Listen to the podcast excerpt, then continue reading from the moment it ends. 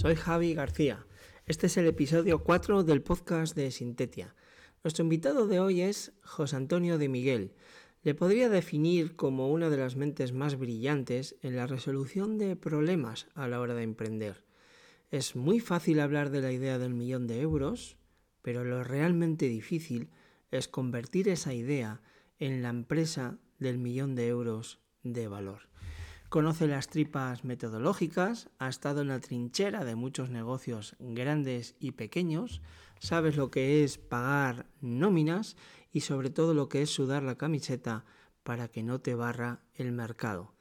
Ha trabajado en las ediciones en español de los manuales internacionales de referencia sobre la complejidad de diseñar modelos de negocio, testearlos, llevarlos al mercado y aprender haciendo. José Antonio es, ante todo, una persona que jamás deja de aprender, que le gusta aportar un valor y rehuye del humo de gurús del emprendimiento. Le gusta llevar siempre la realidad entre los dientes y por eso espero que disfrutes de esta conversación. ¡Arrancamos!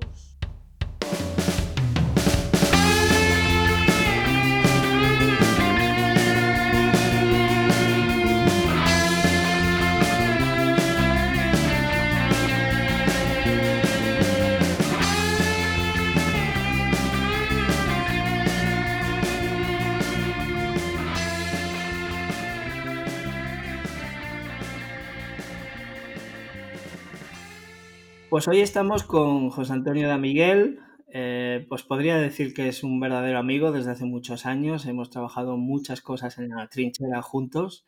Ha venido a Asturias, yo me he ido a Zaragoza, hemos hecho cosas, proyectos en conjunto. Hemos estado en muchos, en muchos eh, saraos. y hoy tengo el honor de tener una conversación pausada de café con, con José Antonio. José Antonio, muchas gracias por aceptar la invitación de, hablar en Sintetia, que es tu casa desde hace muchísimos años. Muchísimas gracias a ti, Javier, por invitarme y por tomarnos ese café virtual que tenemos, hacía tiempo que teníamos pendiente. Muchísimas gracias, de verdad. Sí, hacía mucho tiempo, ¿eh? De verdad. Sí.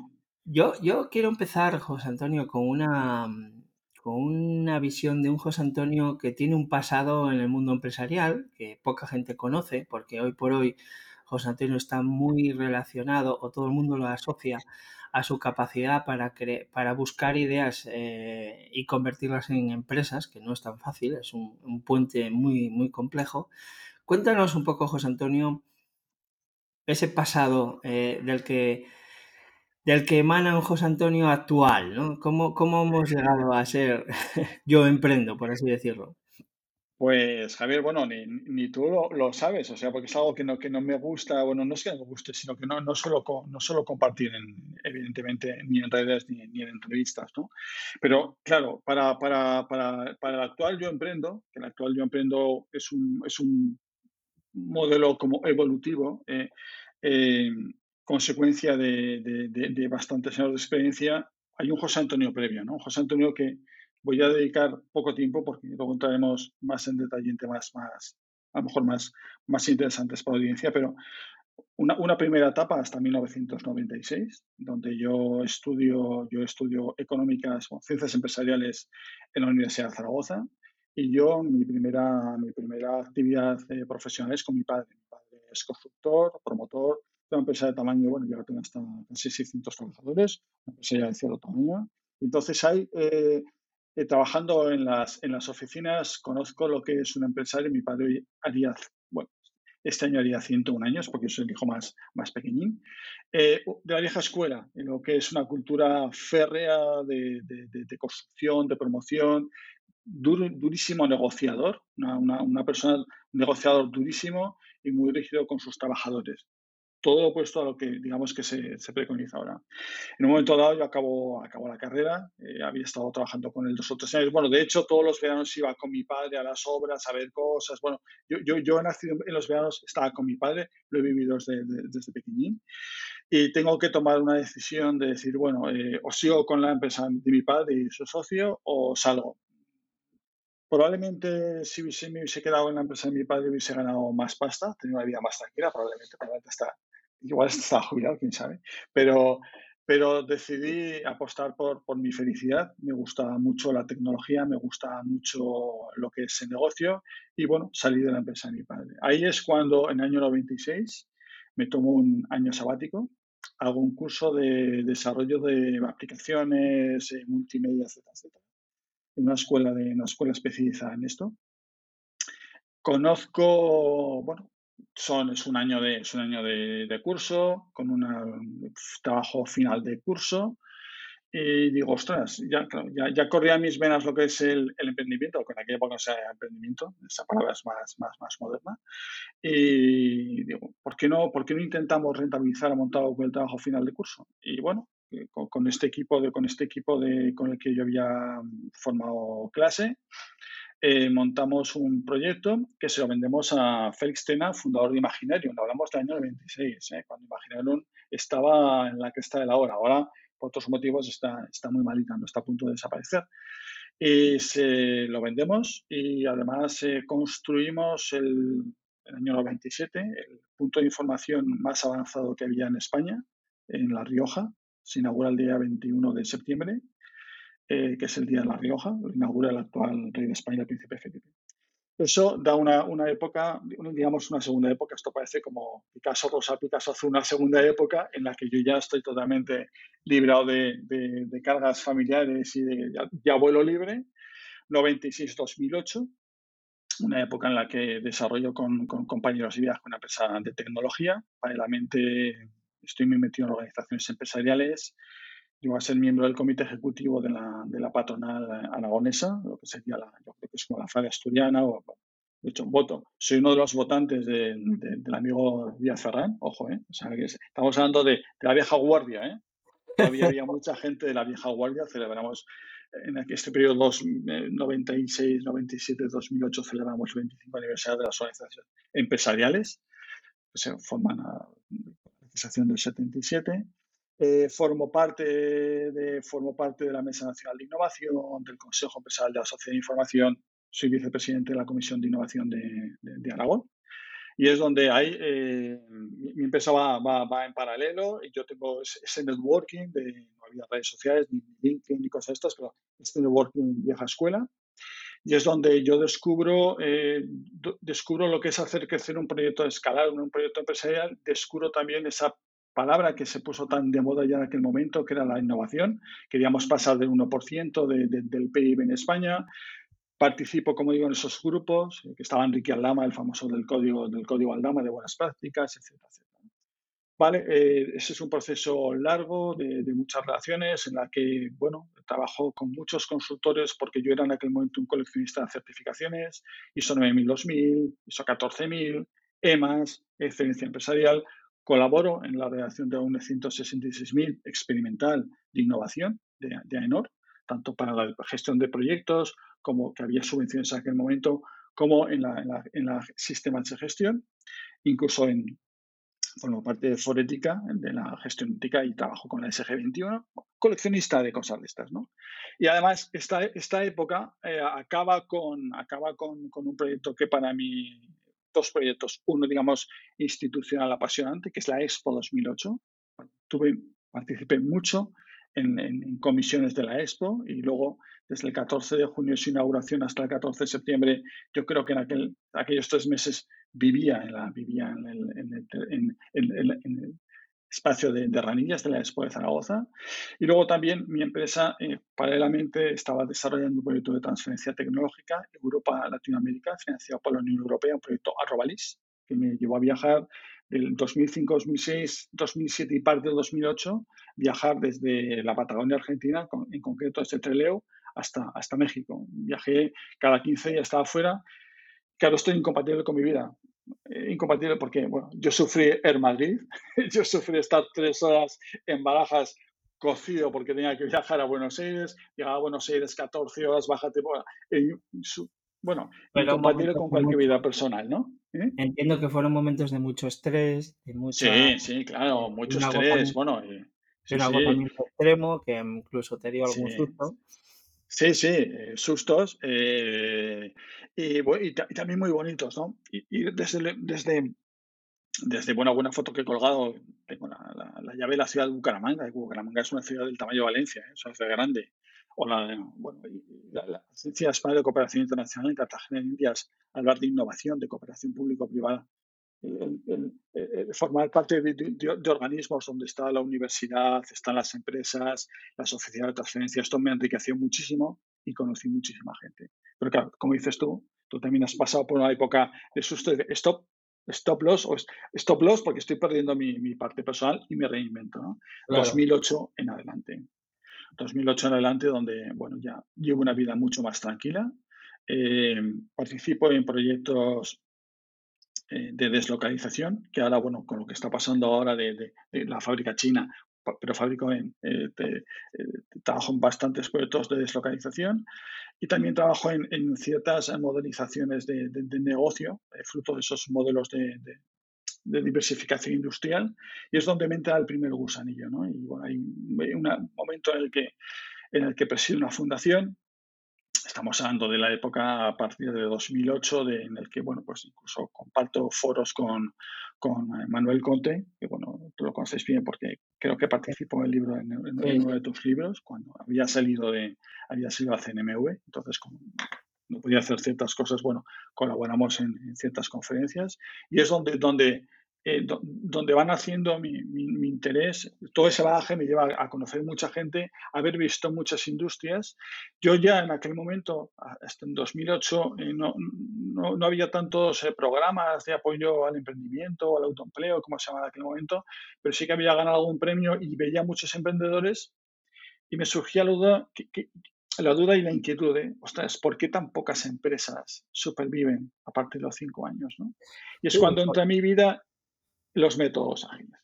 Claro, ahí claro ahí entras en los métodos ágiles justo cuando, cuando arranca la crisis de 2008, que, que se cae el mundo, la solución a todos los problemas era el emprendimiento. O sea, eh, precisamente el, el, debate que había a nivel nacional es, ahora que se están cayendo las empresas, necesitamos que nazcan más empresas. Pero el problema es que las empresas que nacen tienen un problema muy serio porque nacen muchas pero mueren muchas. Es decir, llega un momento incluso que se publicaba un estudio en 2011 del que yo me hacía eco en la, en la burbuja emprendedora cuando lo publicábamos. 8 de cada 10 eh, de las empresas invertidas, ¿vale? Acababan en, en quiebra, es decir, en concurso, ¿no? Y en España, eh, pues aparecía el emprendedor como aquella figura salvadora en la cual parecía que nos iba a resolver cualquier problema de empleo. Y es ahí donde tú y yo empezamos a tender puentes y a conocer y, por un lado tú estabas trabajando en, metodologías que permitieran a los emprendedores a anticipar problemas, a llegar al mercado, tener información donde no la hay. Y es ahí donde empezamos a colar fuertemente, ¿no? ¿Cómo, ¿Cómo, mm, cómo llegaste a estas metodologías ágiles? Eh, o sea, ¿cuál fue un poco el impulso que te llevó a decir, vale, ¿cómo paso de toda esa mi experiencia que, has relatado, eh, cómo la canalizo hacia la gente que empieza, ¿no? Porque eso es algo terriblemente difícil, ¿no? Pues eh, creo que mis canas me han hecho descubrir que hay dos aspectos fundamentales, uno que es la suerte y otro que es el timing, ¿vale? Entonces yo cuando, cuando, cuando eh, empiezo a trabajar con emprendedores casi, casi casual, ¿no? Es, se, acercan a mí. Yo estaba, yo, estaba, yo estaba en otras cosas, de hecho estaba buscando también unos ciertos momentos de, de, relax. Sí que había estado muy en contacto con lo que se hacía en Stanford porque tenía una, una muy buenas relaciones ahí, tenían y tengo muy buenos contactos ahí y estaba viendo que ellos estaban ofreciendo cosas de hacer formas diferentes de hacer las cosas, ¿no? A partir de, a partir de, de, de ese, de, esa como, como scouting de lo que se está haciendo por ahí y de esa búsqueda de, cómo mejorar las tasas de, supervivencia de, los emprendedores es cuando se acercan a mí algunos, algunos emprendedores. Yo también estoy muy, muy, muy atento y conecto con la, con la Fundación Manesto, con el, con el programa Youth, y, es cuando eh, lanzamos ese, ese primer germen en, en, Zaragoza. ¿no? El programa Youth está en Barcelona, está, está en Madrid, y es cuando yo tengo más contacto con emprendedores intentando ayudarles de una forma totalmente altruista a, descubrir cuál es el mejor itinerario para, para, intentar saltar estos primeros, estos primeros momentos duros de, encaje con el mercado. Eso es cuando nos conocemos, porque nos conocíamos, nos habíamos mensajeado, creo que fue en Facebook. Eh, fui en 2011 a Asturias con una cosa que montó el gran Dani Sí, lo que llamaba la semana de la estrategia. Recuerdo que fue en el CI Asturias y yo en aquel momento mis diapositivas eran dibujitos. De hecho, yo he tenido muchas diapositivas que no hay una, ni una palabra, todas eran dibujos. Y, había dibujado un ataúd que ponía el plan de negocio a muerto, 2011. Evidentemente, esto cuando lo vieron personas que se llegan a hacer planes de negocio no les gustó nada. Y ya fue en 2012, cuando nosotros ya habíamos mantenido eh, incluso, bueno, yo, yo ya, había, ya había visto con detalle lo que era el Sintetia de aquel momento. ¿eh? Eh, y, fue cuando, cuando ya aterricé por, por Asturias porque, porque me invitaste tú a, una conferencia sobre itinerario emprendedor. Sí. Junio 2012.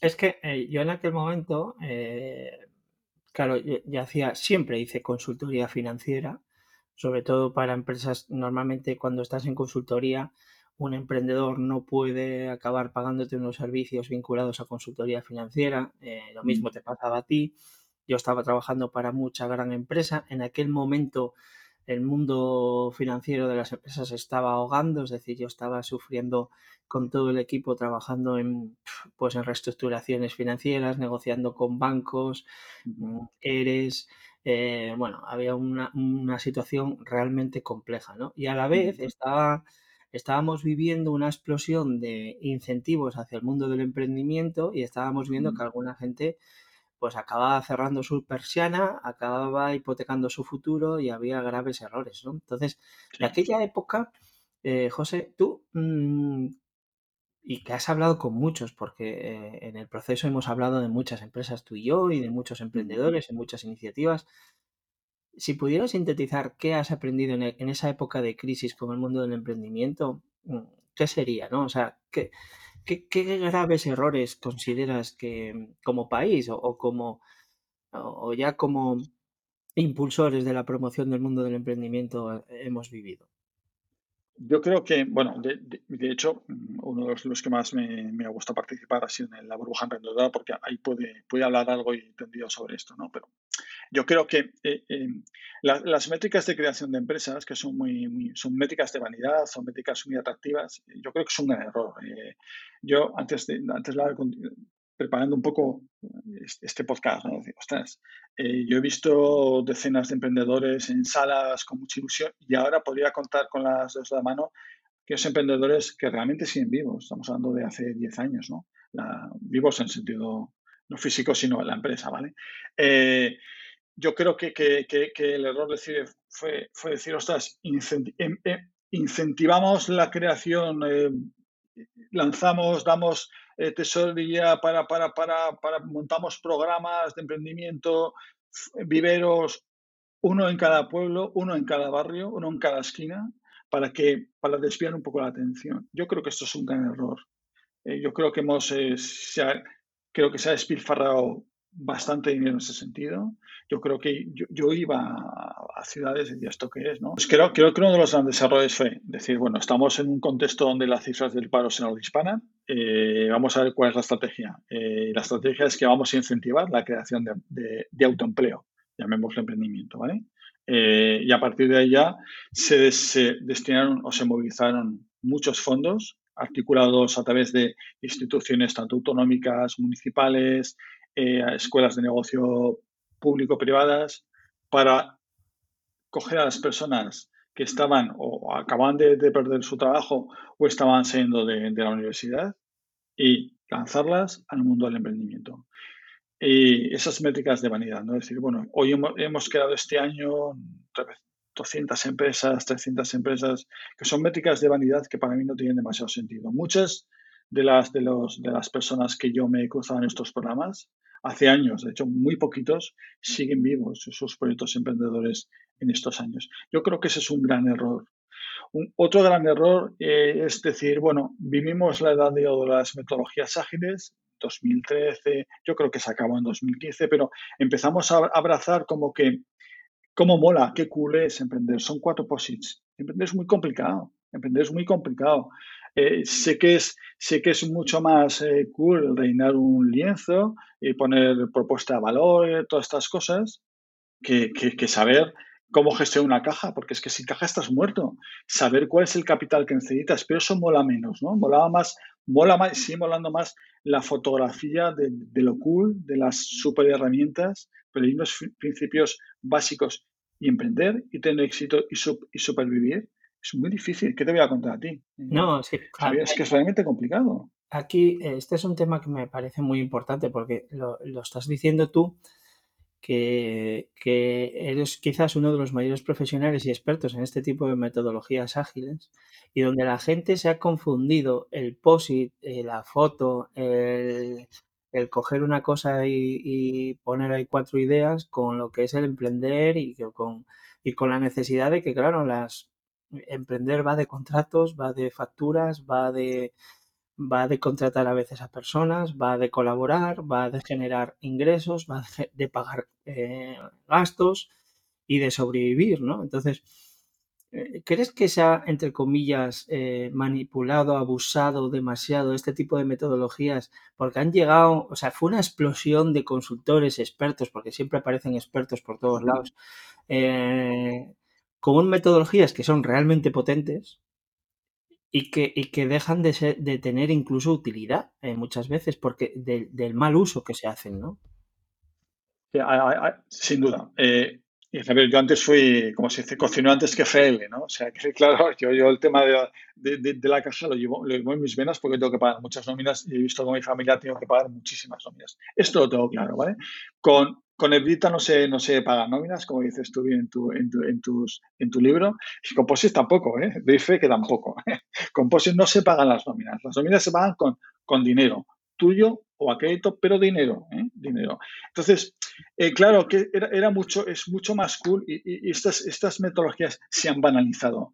Yo estoy convencido, y vamos, tengo una, una, una percepción clara de que muchas personas que se denominan como expertos ni se ni se han leído los libros ni nunca han tenido que tomar una decisión.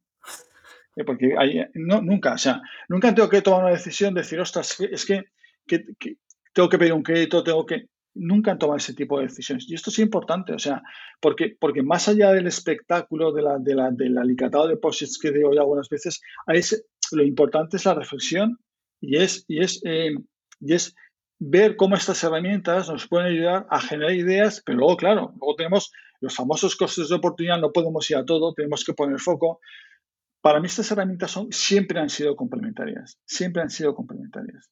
Y lo triste es que esto no solo pasa ya con la parte de, de modelo de negocio, sino que también está pasando a veces con el concepto de innovación. El concepto de la I pequeña que manejamos a finales de los 90, que nadie sabía qué era, ahora ya la I pequeña o la I de innovación, que ya ha crecido, es cualquier cosa. Cualquier cosa. Y ya decimos, hacemos una, hacemos un taller con los cinco porque se Ishikawa, no sé qué, ya estamos innovando. Señores, para innovar, tú y yo que trabajamos con empresas de cierto tamaño hace falta pasta, hace falta un presupuesto de innovación, hace falta eso que, que contabas en el, en el podcast de, de Autobus, ese, esa asignación de capital, que, es ah. lo que quiero ser en el futuro.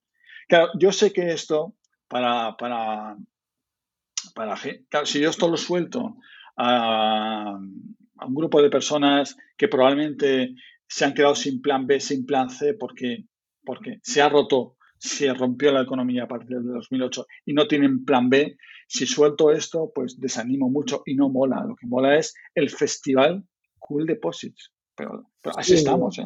Y, los premios al emprendedor. Sí, bueno, sí, Y, luego, luego, sobre todo, eh, todo esto luego va asociado a rondas de capital como el éxito, es decir, el hecho de Em, lo importante ya no es lo que vendas, sino el capital que levantes, ¿no? Y, luego se confunde muchas veces capital con deuda, porque yo estoy muy cansado de escuchar a los emprendedores que vienen y dicen, no, he hecho una ronda de 500.000 eh, euros, 100.000 euros de un inversor y 400.000 de un préstamo de, yo qué sé, de ENISA o de algo similar, ¿no?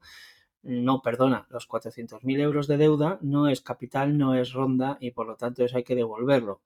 Cuando, llegue, cuando llega la primera letra después de eso, normalmente llegan los problemas porque no hay un análisis de caja fundamental. ¿no? Entonces yo creo que eh, este helicóptero de expectativas, que era un poco lo que tú y yo nos, nos llevábamos.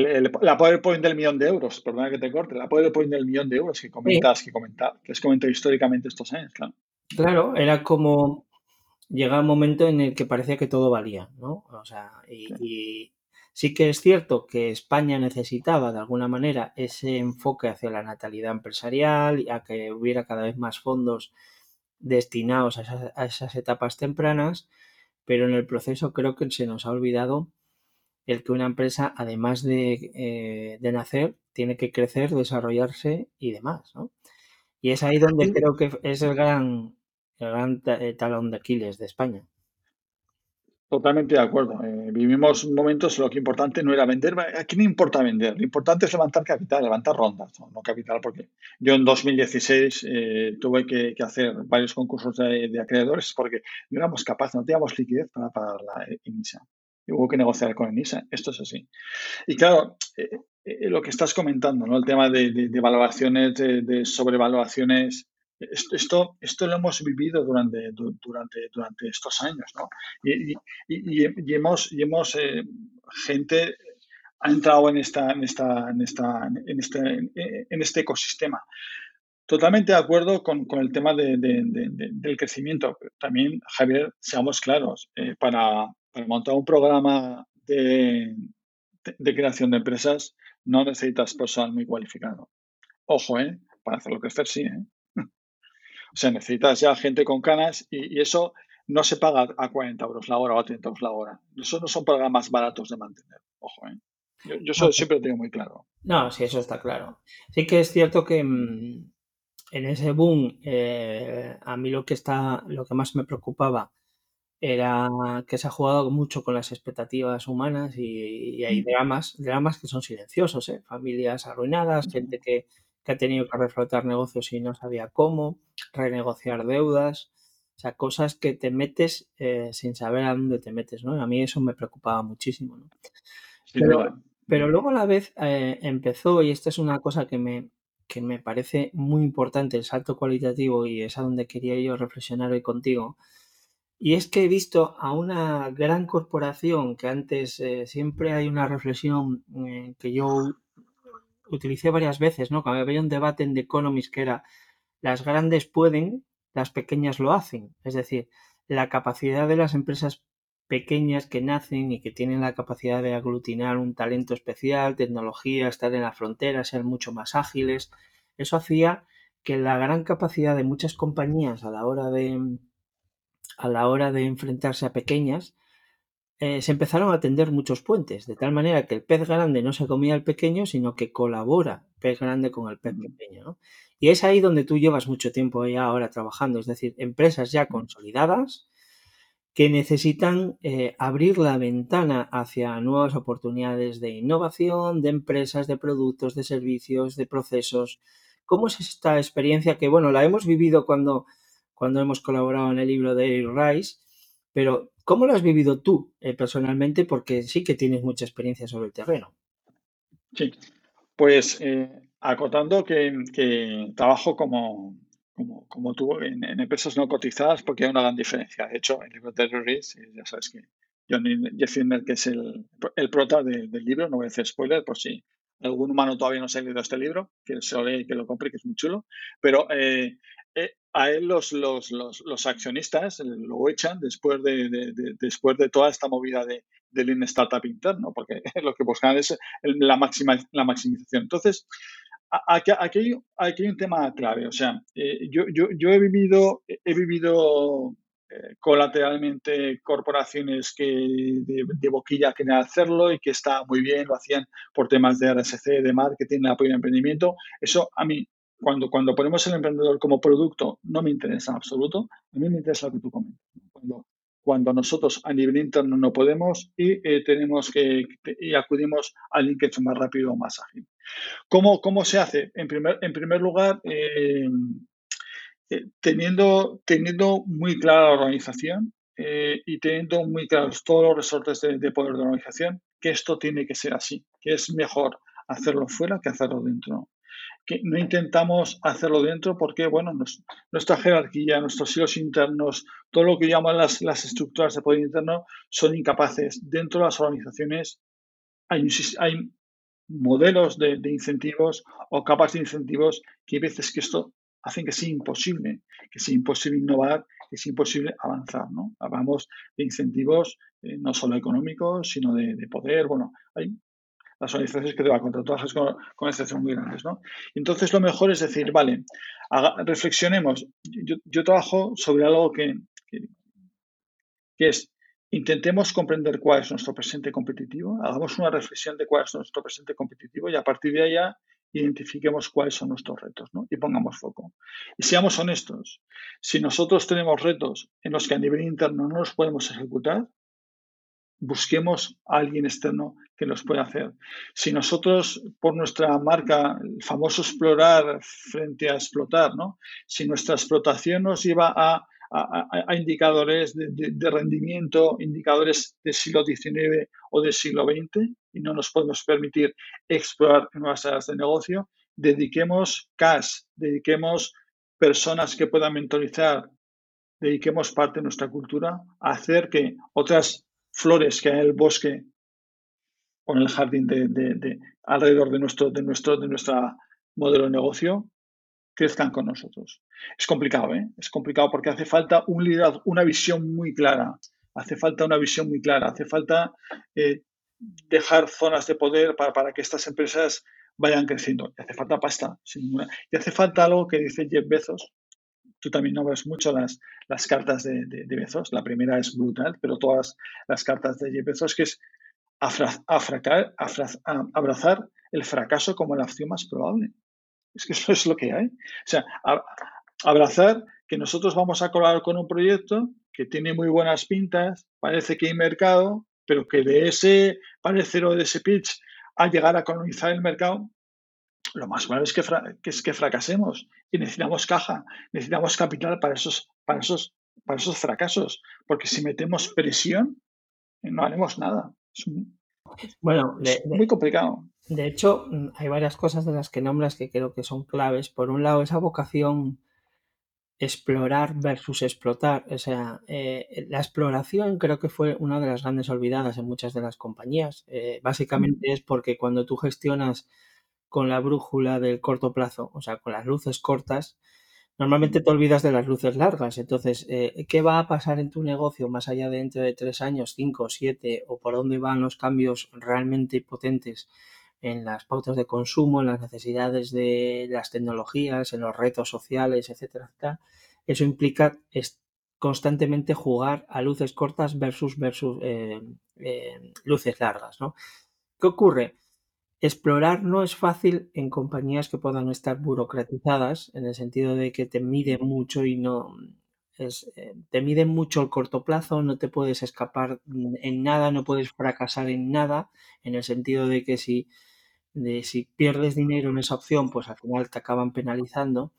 Entonces, en realidad, estos modelos de los que tú hablas, lo que exigen, entiendo, y lo estoy viviendo casi todos los días, es una nueva, un nuevo management, ¿no? O sea, una, correcto, correcto. Es incorporar la incertidumbre y ese riesgo a fracasar en cualquier momento como dentro de la coctelera, ¿no? O sea, e, e, esa es la clave. Correcto. Eh, correcto. Eh, vamos a ver, en el libro de, de, Eric Ries, cuando hablamos de, se habla mucho del camino de la Lean Startup, pero en la, base del método Lean Startup, cuando se habla de, crear, de, crear un espacio de experimentación, un sandbox ¿no?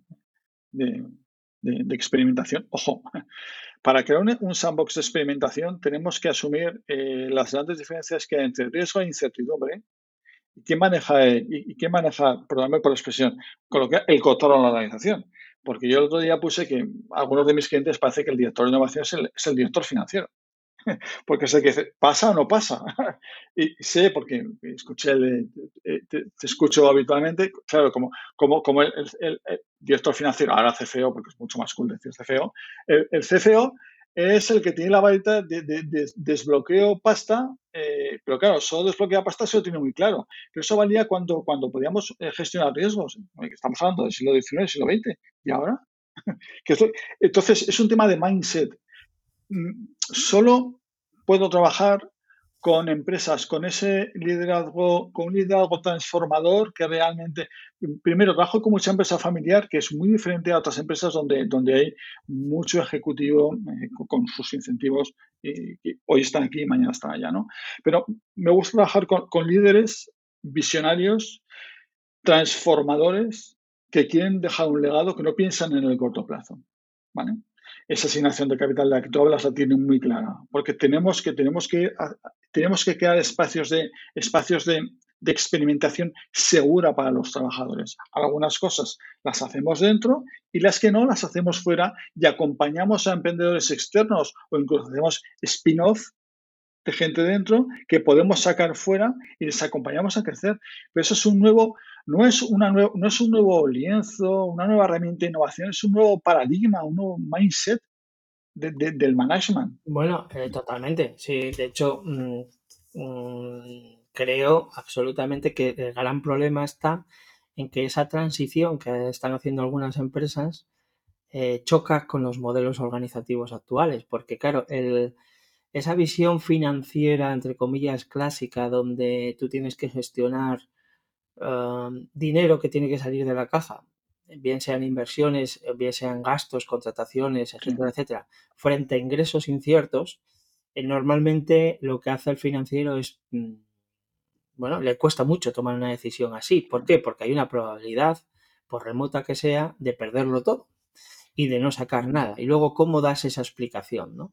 Entonces, cuando lo gestionas con compartimentos estancos, es decir, no hay una, no hay una integración entre finanzas, estrategia, innovación, comercial, marketing, es decir, cuando no fluye la información entre, entre de una forma casi integrada entre, en toda la compañía. Sistémica, es, como un sistema sistémico. Exactamente. Cuando eso no ocurre, eh, tenemos un problema muy serio porque entonces lo único que hacemos es luchas entre departamentos. Esto en las grandes empresas, es, sinceramente, lo que hace es eh, matar la capacidad creativa.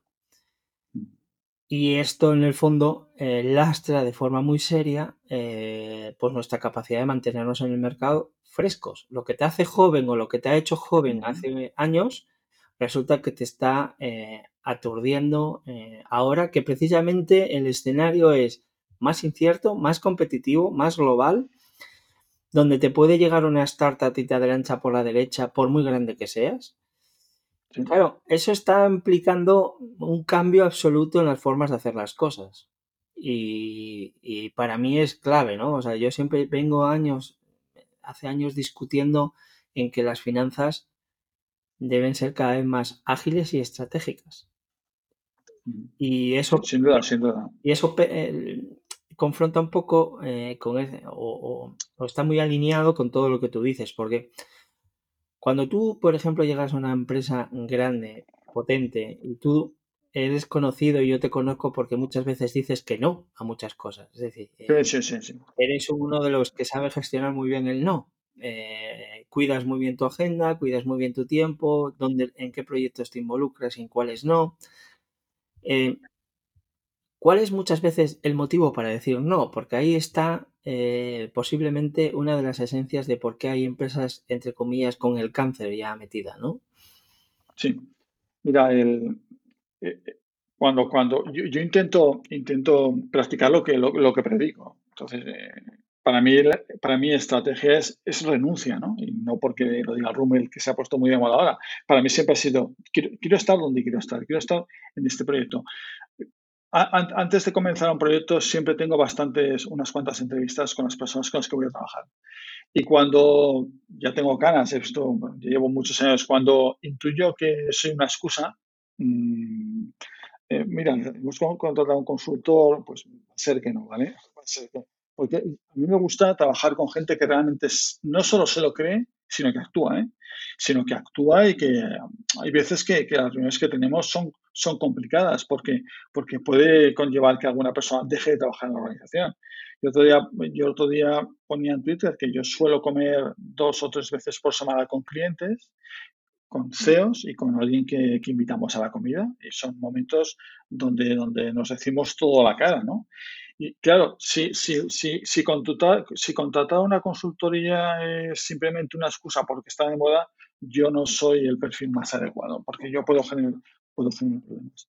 Y, y, estoy convencido de que solo con, las, solo con personas que realmente se lo creen y que están dispuestas a, a cambiar la organización, puedo trabajar a gusto.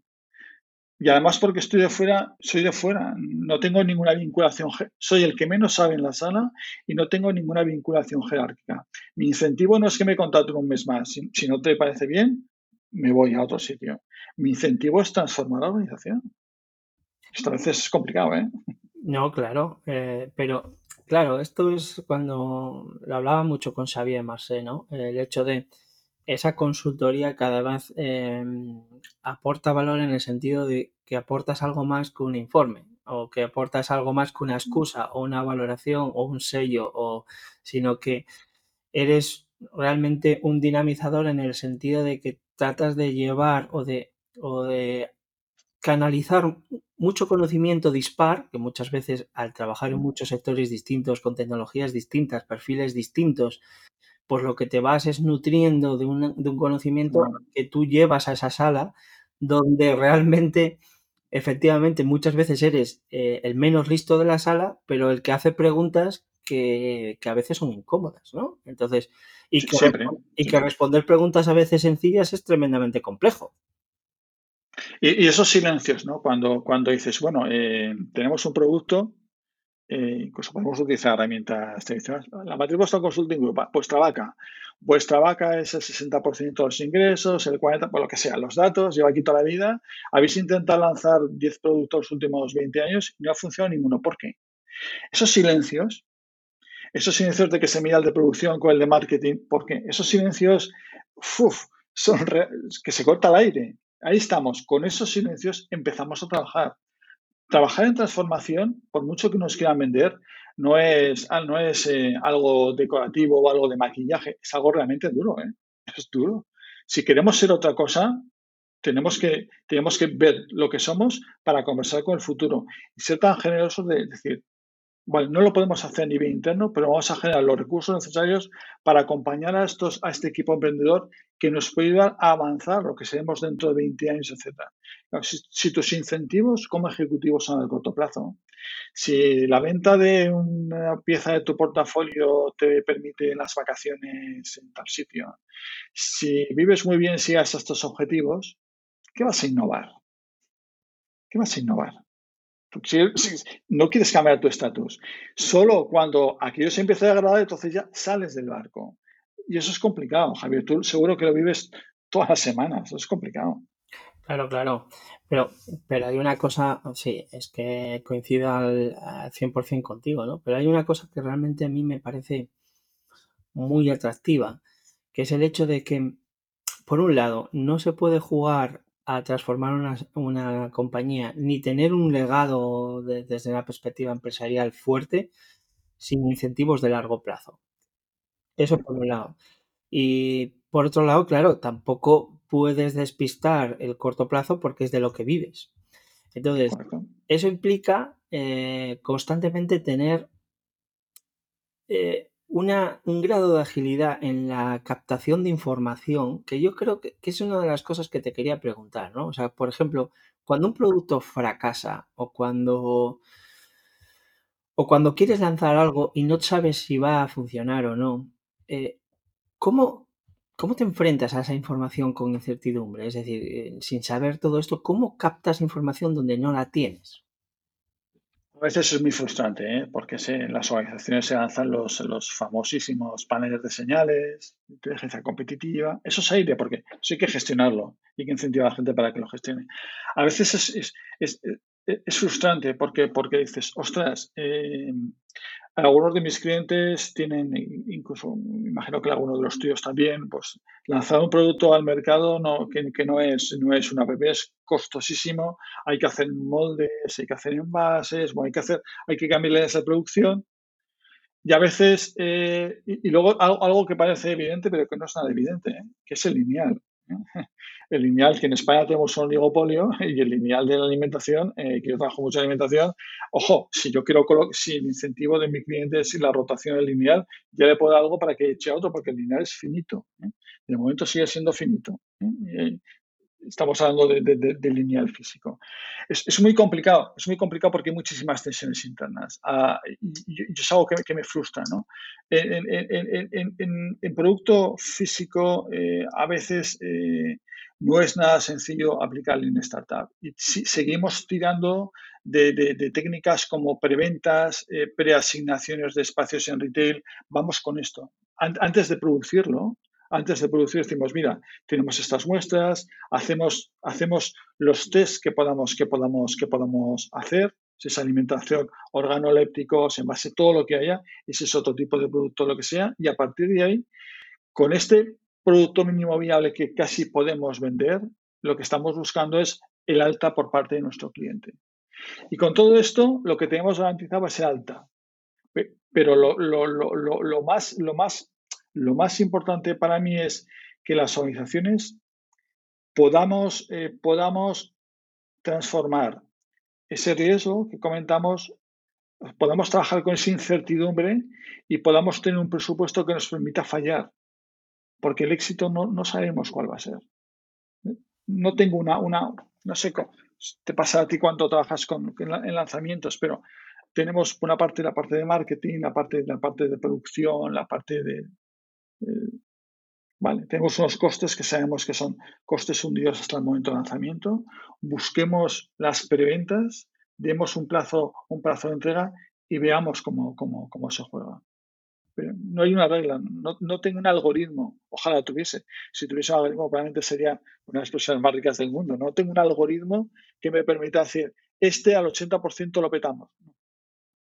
Claro, efectivamente, Es que este, es el gran reto, ¿no? De hecho, eh, cuando trabajas en contextos muy complejos, constantemente te enfrentas a eso. Es decir, a veces no tienes, ya no te digo ya cuando metes un producto en el mercado que es completamente nuevo o por lo menos muy, muy diferente, donde ya no tienes ni siquiera pasado, ¿no? Y ya cuando estás sacando pues una referencia más en un producto más de algo más, ¿no? O sea, cómo buscar esa diferenciación y ahí, claro, ahí el mundo del marketing con el mundo de, con el mundo de la comercialización, de, cómo llevar esto a, nuevos canales, a nuevos países. Aquí te enfrentas a una decisión financiera muy compleja, que es la que tú hablabas, que es la que tú hablabas de los costes hundidos, que es básicamente cuando tú inviertes una cantidad de dinero, de tiempo y de recursos fundamentalmente, y si no sale bien lo pierdes todo. Entonces, ante la posibilidad de que lo pierdas todo y te hundas, que por eso de alguna manera eh, lleva ese concepto de coste hundido, la clave está en ver cómo eres capaz de trocear ese riesgo y esa incertidumbre en, etapitas lo más pequeñas posibles para que cuando tengas información nueva tomes decisiones nuevas, es decir, para tratar de que el coste hundido sea el menor posible. Que nos dé las opciones para llegar a la etapa siguiente. No voy de, no voy de Zaragoza a Gijón, a lo mejor voy Zaragoza a Logroño, Logroño, voy poco a poco desbloqueando espacios. Ahí lo que, lo que hay todavía trabajo con herramientas, con herramientas eh, jurásicas. Fíjate tú, como el cálculo de, puntos de equilibrio, etc. Pero pues, esas son herramientas jurásicas, pero, pero que me permiten decir, oye, ¿cómo, cómo creemos? ¿Cómo, cómo de, factible vemos esto? Porque claro, si tenemos que vender 10.000 unidades cada mes durante, para llegar e-, ese, tipo de cuestiones. Y sobre todo, algo que me preocupa ahora es, primero, como hemos comentado antes, eh, mis clientes lo tienen claro y de hecho sobreviven por eso, porque con el tema del COVID fue la cosa interesante, ¿no? Pero eh, que la caja es súper importante, esto hay que tener financiación y, que hasta ahora la financiación ha sido muy barata, a coste, de hecho sigue siendo a, coste, a real negativo, probablemente, ¿no? Pero ahora las cosas son, van a ser diferentes Cuando te mueves en contextos como los que nos movemos, en el que el dinero va a costar más y parece que va a costar más durante más tiempo, tenemos que hacer la FED el día 3, ¿no? Pero ojo, que ya no estamos hablando del 0, estamos hablando de ojo, ¿eh? Estamos, y esos costes hay que pagarlos. Y esto sale, sale del margen que tengas de, de, tus éxitos en el mercado. Con lo cual todavía se complica más. Bueno, pero además em, hay un aspecto muy importante de lo que hablas, que es que pensamos, en muchos, lo veo en muchas empresas, piensan que esto solamente se debe a productos nuevos, ¿no? Pero eso nada más lejos de la realidad. Imagínate que, que ahora mismo llegas a uno de los principales, no sé, distribuidores del mundo de tu producto y eso te obliga a multiplicar tu capacidad productiva por tres y tienes que meter una gran cantidad de dinero en máquinas, en equipamientos, en todo. Claro, esto que es un producto conocido, que sabes cuánto puedes vender y demás, si no lo tienes muy atado, en realidad puede ser un riesgo que te pueda matar. Es decir, con un producto conocido. Es decir, los, riesgos, son muy silenciosos, por un lado, y, y, claro, en cada decisión, aunque el producto sea conocido, mm, puede ocurrir que tú acabes eh, en problemas muy serios, ¿no? Por eso, esto, este mecanismo de pensar es una forma nueva de, afrontar las decisiones financieras, ¿no? Eh, de constantemente ver cómo puedes eh, minimizar riesgos y a la vez afrontar desafíos nuevos, que es es decir, minimizo riesgos por un lado, pero amplío riesgos por otro y a la vez tengo que tender puentes constantemente. Y eso solo se puede hacer posiblemente con organizaciones donde fluya mucho el conocimiento, la agilidad, las personas estén muy enfocadas hacia la estrategia y aprendan constantemente y donde es posible fracasar sin morir Sí, sí, porque el objetivo es, seguramente es pagar la nómina el mes que viene. O sea, ojo, que es que vamos, es, llegar a, la siguiente etapa, ¿no? Y en, esta línea, claro, probablemente hay la colaboración entre uno grande, que es donde hemos empezado a hablar, y, uno, y, una, y una empresa más pequeña, es decir, vale, estas cosas de exploración nosotros tenemos un core, nosotros eh, tenemos unas inversiones, a qué intereses eh, diversos, ¿no? Porque financiero quiere maximizar sus, sus ratios, de producción que llegara a un OE del 80% como la industria automovilística. Si, si, introducimos aquí una nueva línea, un nuevo producto o incluso un nuevo mercado que nos lleva a, eh, a, a nuevas inversiones, con lo que van a costar la dificultad de encontrar financiación, a lo mejor lo mejor es llegar a una especie como de externalización o de que este, esta startup nos ayude a entrar en ese mercado que está cercano al nuestro, esa innovación o, lejano o disruptiva, pero, pero lo sacamos del core en nuestras operaciones y les apoyamos para que vayan creciendo.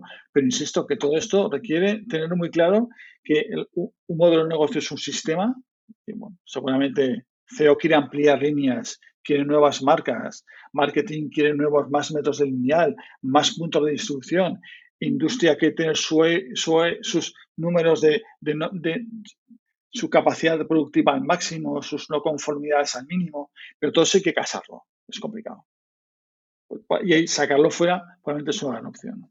Y, una, una pregunta. Em, ¿has, ¿Has experimentado situaciones de pequeñas empresas, imagínate la típica microempresa de 5, 3, 4 trabajadores, que, hayas visto crecer fuerte, es decir, que hayas visto em, ir conquistando mercado y conquistando eh, producto, cuota y, saliendo? ¿Has visto ese proceso de, pasar de, de 2, 3 a 40, 50? Sí que lo he visto. Eh, lo he visto. Y hay el y ahí se, es cuando, cuando lo he visto, lo he vivido en primera persona con, con, mi empresa, lo viví, pero en los momentos eran muy diferentes a, los actuales. Y lo he vivido en, en otras empresas y he, visto cómo, y es algo que, que, para mí es clave, cómo las funciones de un founder, eh, por alguien puede ser un buen ideador, un buen diseñador, un buen founder, pero puede ser un pésimo gestor habitualmente son, hay algunos que no, ¿eh? pero, pero hay, veces que son pésimos gestores. Y es cuando, cuando entra, entra, entra, entra la, tensión del crecimiento. Hace muchos años se habla de, morir por éxito. Por éxito no te mueres porque no tienes caja, porque estás súper apalancado o lo que sea, ¿no? porque no eres capaz de, gestionar ese crecimiento. Pero sí que lo he vivido. En, en todos casos, eh, em, las empresas con las, con, las que, con las que he visto tenían una altísima vocación de mercado, o sea, auténticos vendedores que sabían identificar muy bien valor real para los clientes y que se han financiado en gran medida inicialmente con los resultados de las ventas. No he, habrá, ¿eh? pero yo no, yo no he encontrado que en fases muy iniciales se han apalancado mucho, hayan buscado mucho crédito. Eh, es complicado. Bueno, es que realmente crecer es, como estábamos hablando, crecer es muy complejo, es muy caro. O sea, llegar a nuevos mercados es muy complicado quizás eh, lo que te hace el hecho de, no tener a veces muchos recursos para, el crecimiento te obliga a llegar a acuerdos, te obliga a llegar a países eh, siendo partner de, o sea, socio de, y por lo tanto no abriendo instalaciones o gastando dinero en activos o en cosas que pueden ser productivas o no. Es decir, tratas de gastar el dinero a cuenta gotas, por así decirlo, ¿no? Correcto, sí. Y, y eso lo que yo sí que observo, que he estado en varias compañías donde esos crecimientos son fuertes, conviven dos cosas, ¿no? Son máquinas, en realidad son máquinas de hacer caja porque, mm, porque venden productos diferenciales con márgenes muy atractivos, porque son productos muy diferenciales porque incorporan un valor que lo han percibido muy bien al cliente y luego convive, convives con una atención al cliente suprema, eh, con una forma de trabajar muy ágil, muy flexible. Y luego a partir de ahí, evidentemente el dinero, entre comillas, viene solo. Es decir, una, empresa con este tipo de métricas es capaz de entrar en frecuencia con un banco, con un inversor o con cualquiera para crecer fuerte. Y ahí quizás, mm, como sabes, José, eh, yo que estoy muy metido en temas de inversión y donde mi objetivo ahora como proyecto vital, es tratar de, que las compañías de 10 empleados y de 15 se conviertan en compañías de 200. Eh, una vez que ya tienes validados esos clientes, esos productos, esa forma de funcionar, cómo hacerlas crecer y cómo puedes inyectarles eh, capital, pero no solamente capital, sino también capacidades inteligentes, ¿no? Capacidades. Sí, sí, Smart Money que llamábamos antes, Smart Money. Lo que llamaba Smart Money, efectivamente, que es capital inteligente, contactos, eh, acuerdos con otras empresas, etcétera, etcétera, ¿no? En esos procesos, eh, mi mayor miedo, y es el que quiero compartir contigo, es que cuando empezamos a crecer, la burocracia y los procesos en las empresas y cuando tienes que contratar gente, cuando va todo, cuando llega la prisa, es decir, cuando llega todos para allá, llega el estrés en las organizaciones, hay que seguir vendiendo, me da mucho miedo eh, que mate nuestra capacidad creativa. Eh, ¿Cómo ves tú ese, ese debate? Mira, compartí, en, compartí en Twitter hace unos, no, hace muchos días, ¿no? En, el año 90, cuando, te comentaba históricamente, bueno, cuando montó la empresa en 96, 97, ¿no? Eh, compartí ante un tribunal de bueno, jurado de, de, un concurso de, de, empresas de, jóvenes empresas de aquel momento lo que yo denominaba una estructura, una estructura celular. ¿no? Eh, lo que dices es que cuando somos eh, pocos, una, crecemos, todo va bien, somos muy poco burocráticos, pero llega un momento en que acabamos verticalizándonos y acabamos siendo como una multinacional pero en pequeño, ¿no? Acabamos siendo muy burocráticos, muy de papel. Eso ocurre casi siempre. Pero eso yo creo que, debemos de, tenerlo encima, encima, encima de la mesa, de tener siempre que ese es nuestro gran enemigo, que si nosotros hemos llegado aquí ha sido porque hemos sido más rápidos, más audaces, más eh, ágiles para identificar esa, propuesta ahora en el mercado y poner, que es un tema de, también de, management y de, y de liderazgo, ¿eh? de poner ese management al servicio de la organización y no al revés, que el management no se traduzca como, como, como burocracia, no se traduzca en, en departamentos que son como si los estancos, sino que podamos crear lo que yo denomino centros de valor, como células que son centros de valor. Y cuando hablo de valor es que capturan valor, o sea, capturan valor, beneficio a nivel económico para la organización y generan valor para el mercado. Esa deconstrucción de las organizaciones es tremendamente difícil. Yo estoy en un proceso con una organización que son 250 aproximadamente desde hace cinco años. Y que esas, que esas células, claro, esas células van creciendo, porque no podemos, ala, de hoy a mañana todo celular, no, porque tenemos que comer. Eh, eh, la explotación, esas células que tienen rangos de libertad mucho mayores, donde, donde hay personas de varios departamentos, donde hay liderazgo eh, espontáneo casi, donde atacan nuevos mercados, o tienen una especie, como digo yo, licencia para, para trabajar tipo 007 o están muertas. La organización las mata. Entonces, cuando lo le dices, llega un momento en que las organizaciones crecen, se acomodan, se burocratizan y aquí es el statu quo y no lo mueve nadie. Claro, Ahí el founder, el founder o quien sea, tiene que hacer así, bueno, como si cogiésemos un árbol y le diésemos a romper todo. Es que tenemos que ser destructivos con el status quo de manera constante.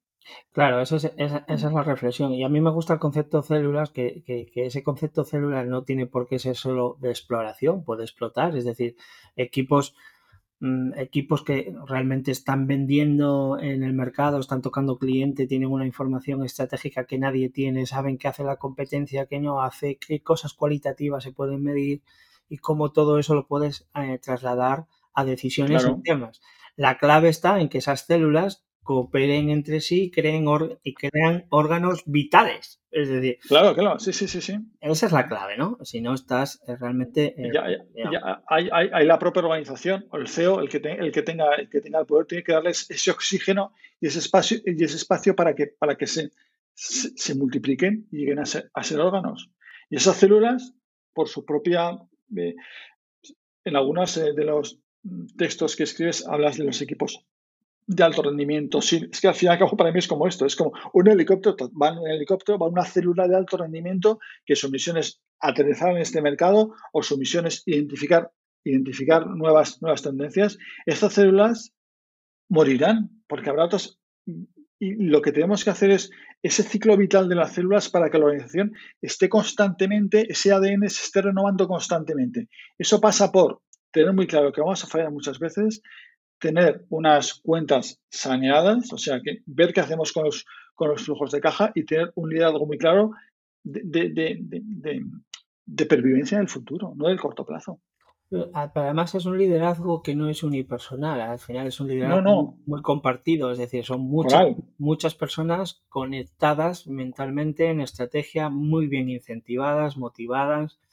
O sea, es un cambio realmente potente en la forma de hacer las cosas. Esto no, esto hace ya, ya no te digo 100 años, pero hace 30 años era impensable, ¿no? O sea, aquí mandaban ciertas personas con ciertos eh, cargos en su, en su mm, tarjeta de visita y eran los hipopótamos los que tomaban las decisiones, ¿no? Mm, matando.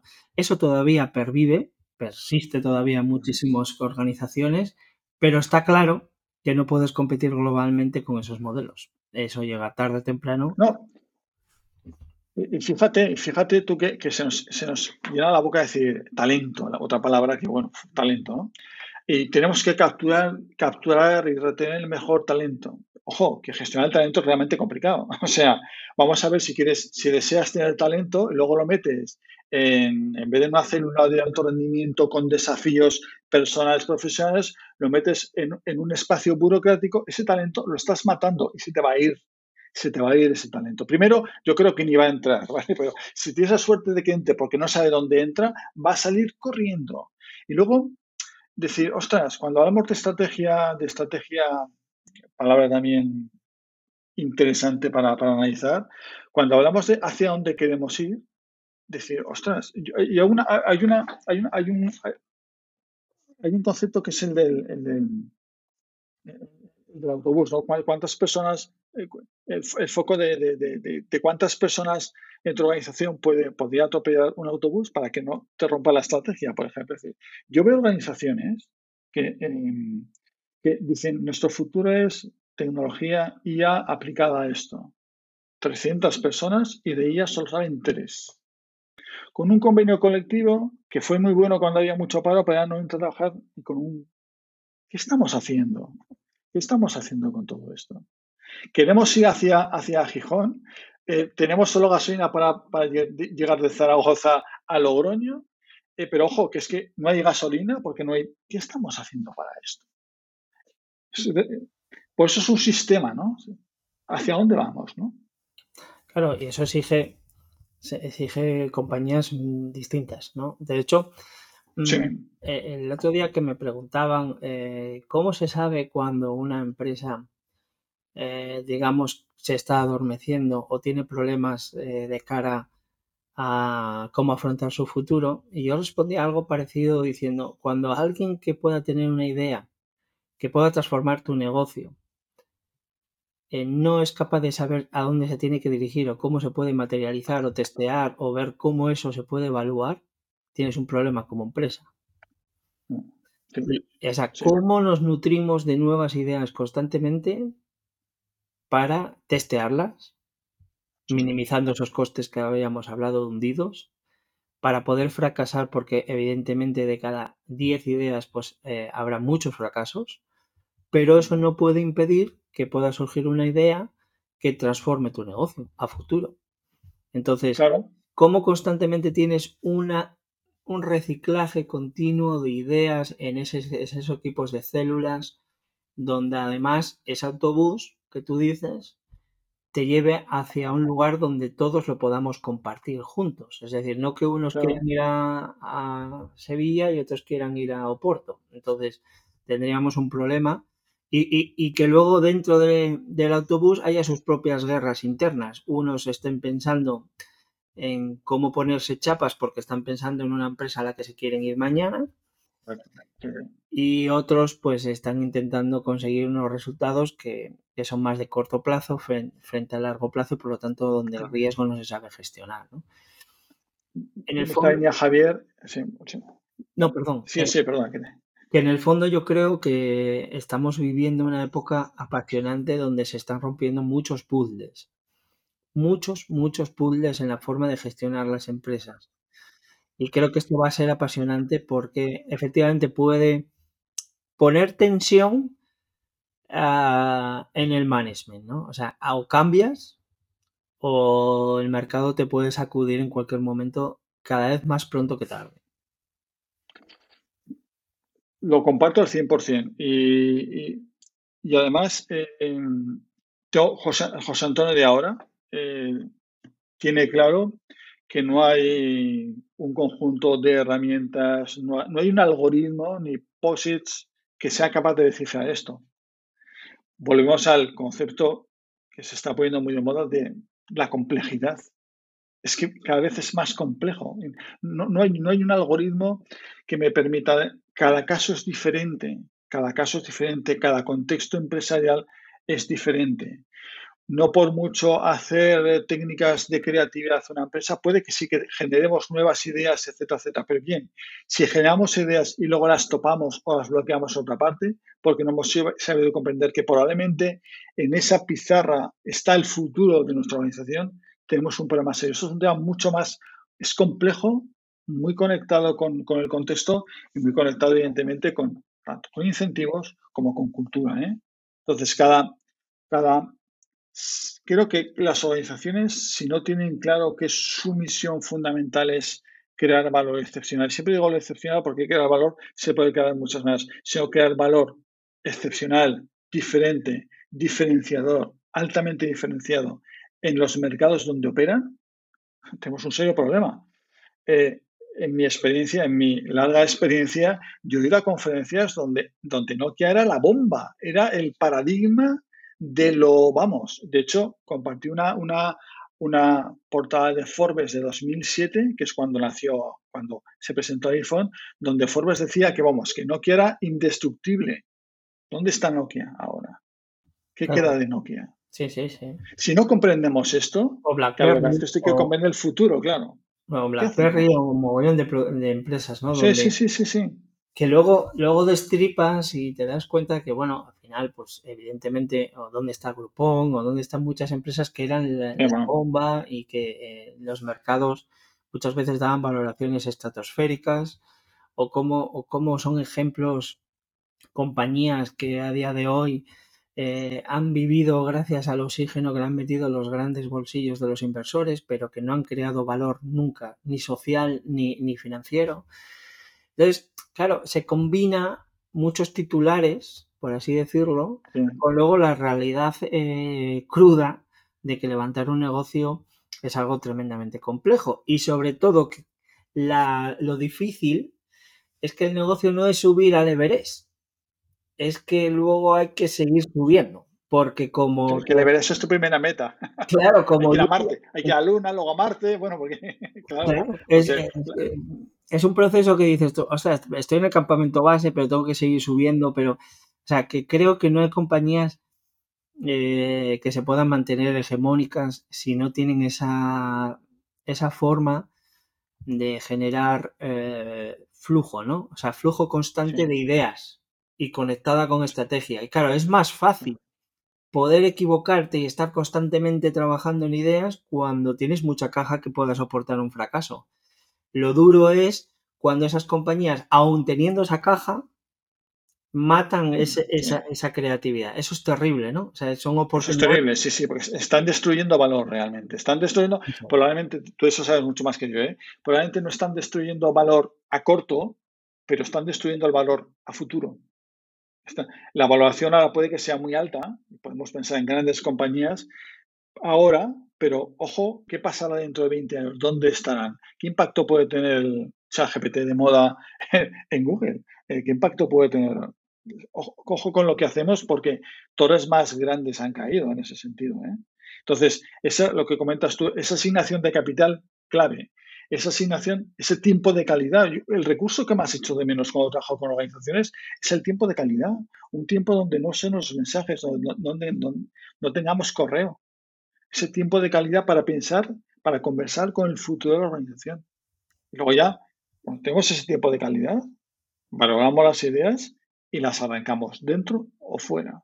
Tiempo de calidad, tiempo de concentración, tiempo de pensamiento, tiempo de conversación. Es terrible cómo parece que se sustituye todo por los mensajes instantáneos y las notificaciones y eso realmente es un arma destructiva en muchas cosas. Entonces, para, ir, para ir rematando, porque eh, no quiero que estos podcasts sean grandes, grandes conversaciones, prefiero volver a, invitarte eh, más adelante.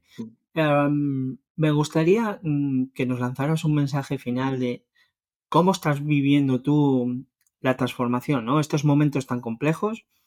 Eh, ¿Eres optimista? Eh, ¿Crees que realmente estos cambios son posibles? Eh, ¿Los estás viviendo y, crees que los resultados pueden ser muy positivos? ¿O realmente ves que es una batalla dura, ¿no? O sea, ¿eres, optimista? O sea, ¿o, cómo, cómo piensas al respecto? Más que optimista, yo creo que sí, intento ser realista en ese sentido. Muchas van a caer, ¿vale? Yo, yo veo empresas eh, que a lo mejor no tienen ningún sentido dentro de, un tiempo, ¿no? Yo creo, yo creo que ahora eh, la labor de, del management, la labor del liderazgo, la labor de las personas es más clave que nunca. Sin organizaciones eh, basadas en personas y donde el centro sean las personas, que combinen esa Siempre se habla de, de, clientecentrismo, ¿vale? Evidentemente. Pero vamos a ver personacentrismo, ¿no? Lo que vosotros creo que llamáis humanismo, ¿no? Más humanístico, ¿no? Personas en el centro, clientes en el centro, visión. ¿Que va a ser difícil? Claro que va a ser difícil. Es muy difícil. Porque cada vez tenemos más competidores, eh, cada vez eh, hacer cosas diferentes es más difícil cada vez la tecnología es más accesible y en este contexto concreto del 2023 la pasta es, cuesta más conseguirla y es más cara. O sea que todo esto, ¿vale? Eh, entonces, más que optimista o pesimista, creo que soy realista. Creo que, creo que muchas de las organizaciones de polígono con las que yo trabajo van a desaparecer porque no tiene ningún sentido que existan en el futuro. Pero crecerán nuevas. Tienen que crecer nuevas organizaciones probablemente derivadas de estas o de nuevos emprendedores que tengan muy claro, y, me gustaría que hubiésemos aprendido algo, que el objetivo no es levantar pasta en el corto, ni levantar rondas. El objetivo es generar valor para pervivir. Organizaciones que sean mucho más dinámicas, pero para esto seguro que van a caer muchas. ¿eh? Efectivamente. van a caer. No, claro, claro. Eh, volvemos a una etapa apasionante de prueba y error constante, de complejidad constante, de tomar decisiones muy rápidas y lógicamente el que tenga modelos de pensamiento y de trabajo y de gestión eh, anquilosado en, en pensamientos mucho más reactivos lo va a tener complejo. Incluso, disculpa, me mojo. O sea, las organizaciones que todavía creen, o puedan creer en grandes planes estratégicos casi quinquenales soviéticos de mármol, eh, probablemente no llegarán al quinto año. Probablemente estamos hablando de, intentar difundir e intentar trabajar en algo no reactivo, sino proactivo, muy, muy vigilante del contexto y muy rápido. Y muy rápido. Ahí, ahí tenemos mucho que aprender de Steve Blank, cuando te acuerdas, cuando siempre hablábamos de que ningún plan de negocio eh, era capaz. Aguanta el primer contacto con el mercado, ¿no? Sí, sí, sí, sí. sí. Claro, Pero fíjate tú, eh, disculpa Javier, que eso es 2013 es cuando se en España, ¿no? Un poquito antes. Pero ¿cómo, ha cambiado el mundo en 2013 ahora, eh? Ostras, ¿cómo ha cambiado, eh? Totalmente. Y, y más que va a cambiar. Sí, sí, esto va acelerado. O sea, yo ya soy mayor, pero ¿cómo ha cambiado de cuando yo monté la empresa ahora y cómo está cambiando rápidamente y cómo eh, un conflicto eh, desbarajusta la cadena de suministros, tensiona, o un virus tensiona todo y hace que te quedes fuera de juego. Bueno, eso, eso en realidad eh, un poco viene a reafirmar lo que hablaba yo con Xavier en el capítulo 1 de que él consideraba que realmente estamos en, el siglo del aprendizaje. Aprendizaje, aprendizaje, aprendizaje. O sea, esto constantemente es, te están dando golpes, no sabes por dónde viene la cosa, cada día parece que aparece una novedad nueva, un problema, un desafío nuevo, y o, tienes esa habilidad de absorber ese conocimiento y aprender, o tienes un problema. Sí. La, gran déficit de todo el proceso de Lean Startup es eso que Lean Startup define Eric Ries, que viene también de los eh, de Customer Development de, de, de, ¿no? El aprendizaje validado es el auténtico olvidado de estas metodologías ágiles. ¿Qué aprendemos? Ponemos posits, seremos a la calle. ¿Qué hemos aprendido? ¿Y qué hacemos con ese aprendizaje? Pues muy poquito, ¿eh? Claro, esa es la pregunta. ¿Qué hacemos con el aprendizaje? ¿Y cómo lo utilizamos? José Antonio, mil gracias. Muchas gracias por estar aquí. Nos seguimos viendo en las trincheras. Eh, y bueno, gracias por, estar aquí en el, en el, podcast de Sintetia. Gracias a ti y espero que a la audiencia le resulte estimulante las palabras. Muchísimas gracias, Javier. Nos vemos en la trinchera. Un abrazo grande.